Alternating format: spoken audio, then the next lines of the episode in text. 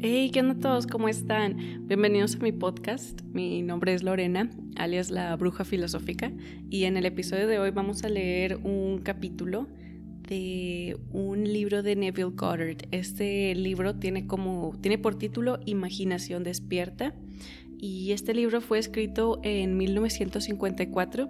El capítulo que vamos a leer es el capítulo 3 y tiene por título Autopistas del mundo interno.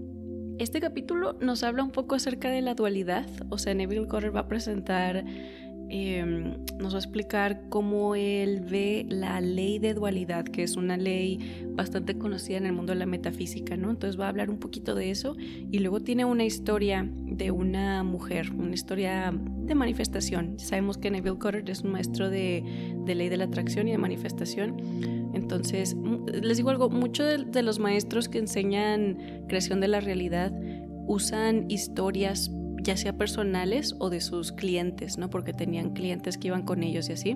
Y usan historias para, para demostrar un punto, para enseñar, para darte un ejemplo, ¿no? Porque mucho de nuestra mente, o bueno, de nosotros aprendemos en, en historias. Así es como desde un principio, desde Lemuria, así era como nosotros entendíamos la creación, ¿no? Nos, nos contamos historias, por eso nos gusta tanto ir de que a, las películas y cosas así, entendemos las moralejas de los cuentos y así, ¿no? Entonces está padre, este capítulo tiene una historia de manifestación y bueno, em, dicho eso, vamos a empezar. Si me están viendo en YouTube, no, no duden en dejarme un comentario, mi YouTube es Lorena la bruja filosófica. Y bueno, vamos a empezar, vean. Imaginación despierta, capítulo 3. Autopistas del mundo interno. Empieza con una frase bíblica, como siempre. y los hijos luchaban dentro de ella, y el Señor le dijo, Dos naciones hay en tu seno, y dos pueblos se dividirán entre tus entrañas un pueblo será más fuerte que el otro, y el mayor servirá al menor. Génesis 25. La dualidad es una condición inherente de la vida. Todo lo que existe es doble. El hombre es una criatura dual con principios contradictorios incluidos en su naturaleza. Luchan dentro de él y presentan actitudes a la vida que son antagónicas.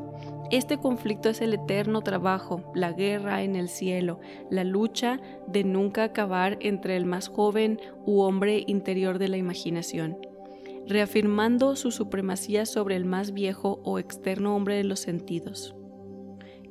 y luego se avienta varias frases bíblicas, ¿no? los primeros serán los últimos y los últimos serán los primeros. Mateo 19:30. Este es el que ha de venir tras de mí, el cual es antes de mí. Juan 1.27. El segundo hombre es el Señor de los cielos. Corintios 15:47. El hombre comienza a despertar a la vida imaginativa en el momento en el que se siente, en el momento en el que siente la presencia de otro ser dentro de él. Dos naciones hay en un seno, razas rivales desde el nacimiento. Una ganará la autoridad y el mayor servirá al menor. Hay dos centros distintivos de pensamiento o perspectivas en el mundo que posee cada hombre. La Biblia habla de estas dos perspectivas como natural e espiritual. El hombre natural no acepta las cosas del Espíritu de Dios, porque para él son necedad y no las puede entender, porque se disciernen espiritualmente. Corintios 2.14. Quiero leer esa frase otra vez dice, el hombre natural no acepta las cosas del Espíritu de Dios, porque para él son necedad y no las puede entender porque se disciernen espiritualmente. Si es como aquí natural, lo están usando como, como un tipo de... Eh, una palabra similar al el hombre razonal, ¿no? Una persona que quiere razonar las cosas, ¿no? Bueno, está interesante eso. A ver, sigamos. El cuerpo interno del hombre es tan real en el mundo de las experiencias subjetivas como su cuerpo físico externo es real en el mundo de realidades externas. Pero el cuerpo interno expresa una parte más fundamental de la realidad. Este cuerpo interno que existe en el hombre debe ser conscientemente ejercitado y dirigido. interno, ¿eh? están hablando de, tu inconsciente, de tu consciente o inconsciente. El cuerpo interno tiene que ser ejercitado y dirigido. No, no puede estar así el espíritu nomás, ah, no, no, no, hay que educarlo, haz de cuenta, ¿no? El mundo interno de pensamiento y sentimiento, con el cual el cuerpo interno está en sintonía, tiene su propia estructura real y existe en su propio espacio elevado.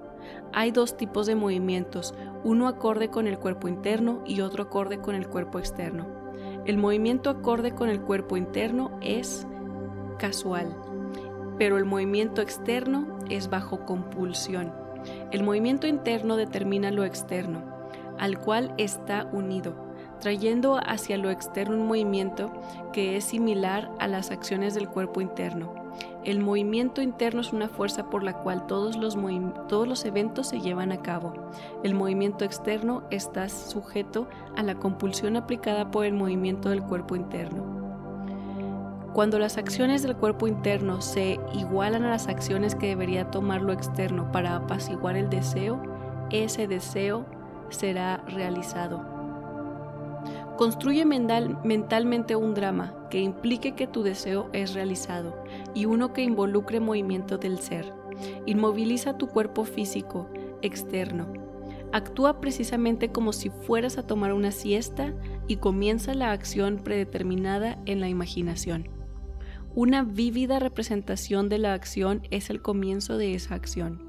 Luego, mientras te vas quedando dormido, conscientemente imagínate dentro de la escena. No importa la duración del sueño, una pequeña siesta es suficiente, pero llevar la acción en el sueño hace que la fantasía se haga realidad. El principio de tus pensamientos pueden ser como ovejas sueltas sin pastor. No te desesperes.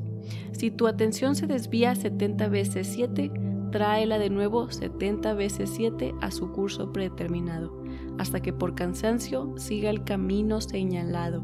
Está hablando acerca de la meditación, ¿no? De que si te empiezas a distraer, tus pensamientos andan como ovejas sueltas. No, tú la rediriges, tú la rediriges hacia lo que quieres visualizar, hacia lo que tú quieres manifestar, lo rediriges, ¿ok? El viaje interno nunca debe ser sin dirección cuando tomes la ruta interna es para hacer lo que hiciste mentalmente antes de comenzar. Vas por el premio que ya has visto y aceptado.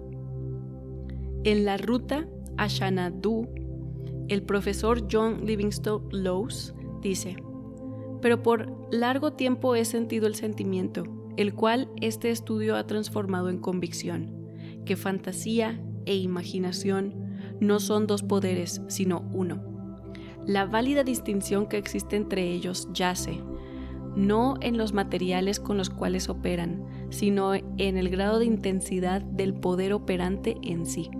Trabajando en alta tensión, la energía imaginativa asimila y transmuta con menor intensidad.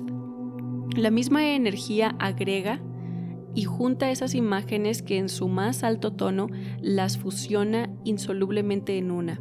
La fantasía ensambla, la imaginación fusiona. Aquí tienen una aplicación práctica de esta teoría. Un año atrás, una chica ciega que vivía en la ciudad de San Francisco se encontró con un problema de transporte. Un cambio en la ruta de los autobuses la forzó a hacer tres trasbordos entre su casa y su oficina. Esto alargó su viaje de 15 minutos a 2 horas y 15 minutos. Ella pensó seriamente en este problema y llegó a la conclusión de que un automóvil sería la solución. Ella sabía que no podía conducir un auto, pero sintió que podía ser llevada en uno. Poniendo esta teoría a prueba, que cuando las acciones del ser interior corresponden a las acciones que el ser físico exterior debe tomar para apaciguar el deseo, ese deseo será realizado. Ella se dijo a sí misma, me sentaré aquí e imaginaré que estoy siendo conducida a mi oficina. Sentada en su living, comenzó a imaginarse sentada en un auto. Ella sintió el ritmo del motor, se imaginó a qué olía el olor, se imaginó el olor de gasolina, sintió el movimiento del auto, tocó la manga del conductor y sintió que el conductor era un hombre. Sintió el auto frenar, dirigiéndose hacia su compañero, dijo, Muchas gracias, señor, a lo que él respondió, El placer es todo mío. Luego ella salió del auto y escuchó el golpe de la puerta cerrarla. Ella me dijo que centró su imaginación en estar en un auto y aunque era ciega, veía la ciudad desde su viaje imaginario. Ella no pensó en el viaje, ella pensó desde el viaje y todo lo que ello implicaba.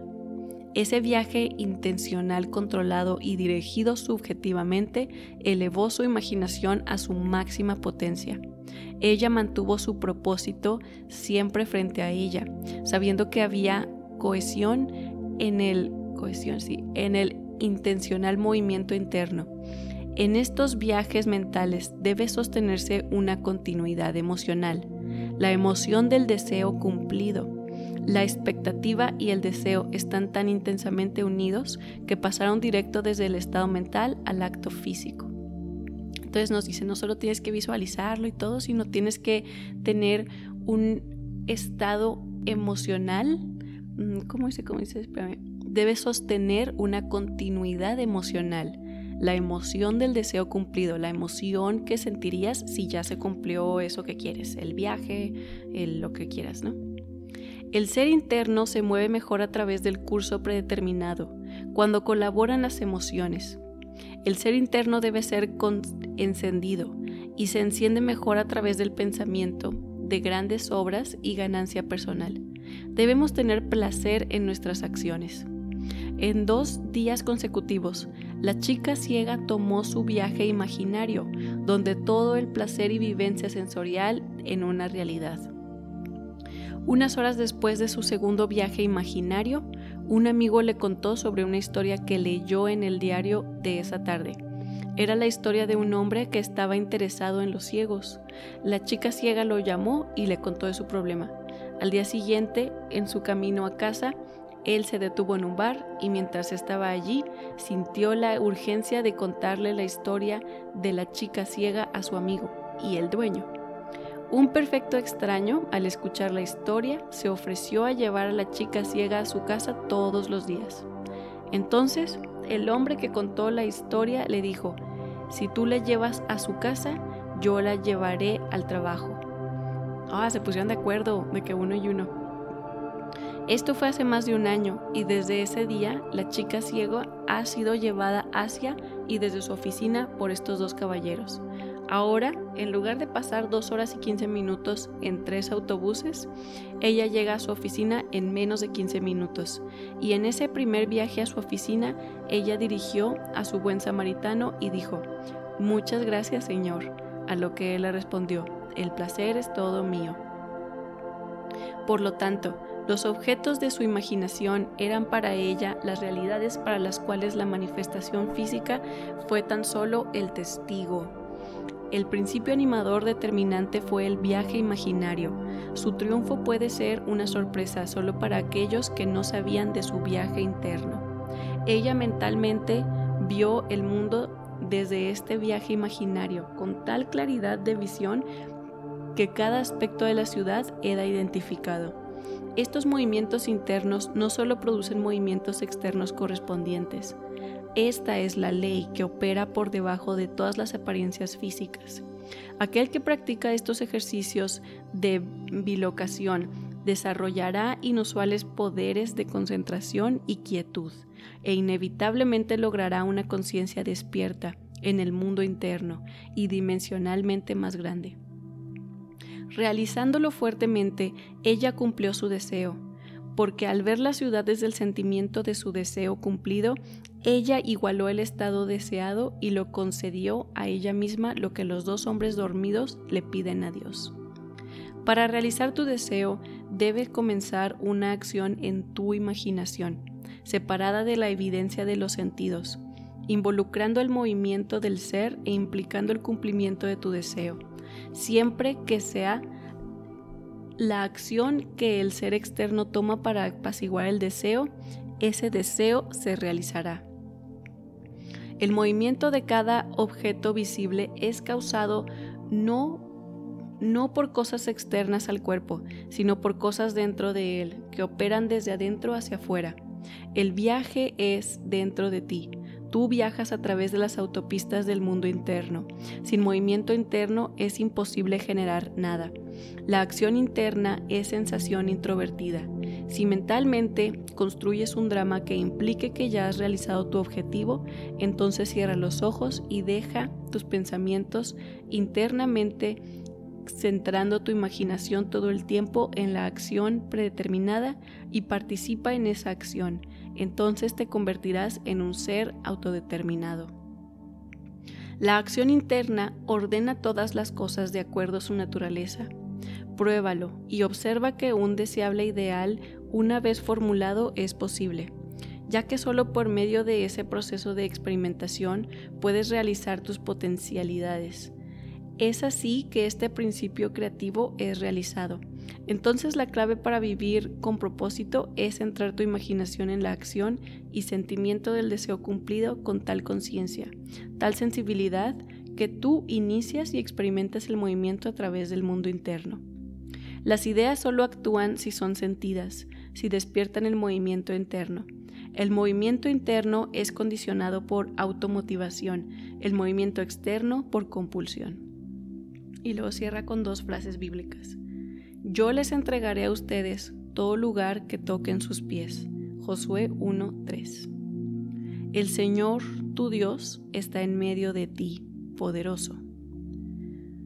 Sofonías 3:17. Y bueno, sí, ese fue el capítulo el capítulo 3, las autopistas del mundo interno. Algo que me puse a pensar ahorita aquí al final del capítulo tal vez está un poco fuera de tema, un poco fuera de contexto, pero aquí en la última página dice, el viaje es dentro de ti. Tú viajas a través de las autopistas del mundo interno. Esto, por ciento, o sea, él te está indicando, tú, o sea, todo, todo es dentro de ti. Todo es, veas meditación y configura tu, subconsciente para que empiece a manifestar lo que tú quieres, ¿no? Pero esto a mí me resuena mucho, tengo un video en mi canal de YouTube donde hablo acerca del viaje en el tiempo, de cómo se viaja a través del tiempo, ¿no? Este video dura, creo que dura como, como media hora, está bastante largo, pero básicamente hablo de viajamos en el tiempo con nuestra conciencia.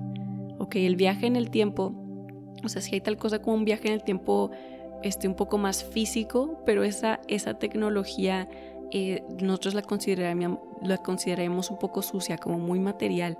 Más bien el verdadero viaje en el tiempo es con la conciencia. La conciencia es la próxima ciencia. Si tú te quieres teletransportar, haz de cuenta, digo, esta es tecnología súper futurística, pero es lo próximo que vamos a empezar a descubrir, de que si tú quieres eh, viajar, viajar a ver una vida pasada o algo así, ¿cómo le haces? Entras en meditación y tu conciencia la programas para ir a ver esa vida pasada o para ir a ver una vida futura, que sería, de cuenta, ir a ver em, Venus, algo así, ¿no? De que si fueras venusiano o algo así sería ver una vida futura. Em, ese viaje en el tiempo, porque el tiempo el tiempo y el espacio, recuerden, es una construcción nada más de la tercera densidad de aquí en la Tierra. Entonces, ¿cómo navegamos a través del tiempo y el espacio? Con la conciencia podemos viajar. Entonces, no sé, me, me llamó mucho la atención eso también. El viaje es dentro de ti. Literal, yo estaba pensando de que sí, Simón, sí es. pero bueno, sí. Ya me salió un poquito del tema, pero para que vean que, o sea, hay eh, hay mucha sabiduría dentro de, estas, de estas enseñanzas, o sea, la metafísica o, textos de maestros de metafísica, todos, hasta los que son así de manifestadores. Si tú te empiezas a ponderar estos principios, ¿ok? De que todo está dentro de ti, quieres viajar a una línea paralela de tiempo dentro de ti quieres viajar a un, a un mañana, quieres despertar mañana en un mundo donde, este, donde, no sé, tengas el trabajo de tus sueños, ve dentro de ti. Dentro de ti cámbialo, reconfigura tu inconsciente. Ok, todo esto son principios universales de creación y de, y de movimiento en el tiempo, en líneas de tiempo y y estamos empezando a recordar cómo es que funciona nuestra conciencia. Con nuestra conciencia nosotros programamos la Matrix, programamos el mundo, creamos, visionamos, imaginamos y aparece. Y bueno, Sí, nos podemos poner a meditar sobre estos textos por mucho tiempo, ponderarnos, hacer una meditación profunda en verdad de que si hay algo en específico que te llama mucho la atención, em, tómate un tiempo para, para pensar, pensar en verdad profundamente sobre estos textos y te y, vas a bajar un chorro de información padrísima de mí, ¿te acuerdas? Pero bueno, total. Eso es todo lo que tengo para ustedes el día de hoy. Espero les haya gustado este episodio. Como siempre, les mando muchísima luz y muchísimo amor. Y nos vemos a la próxima, ¿ok? Que estén muy bien. Bye.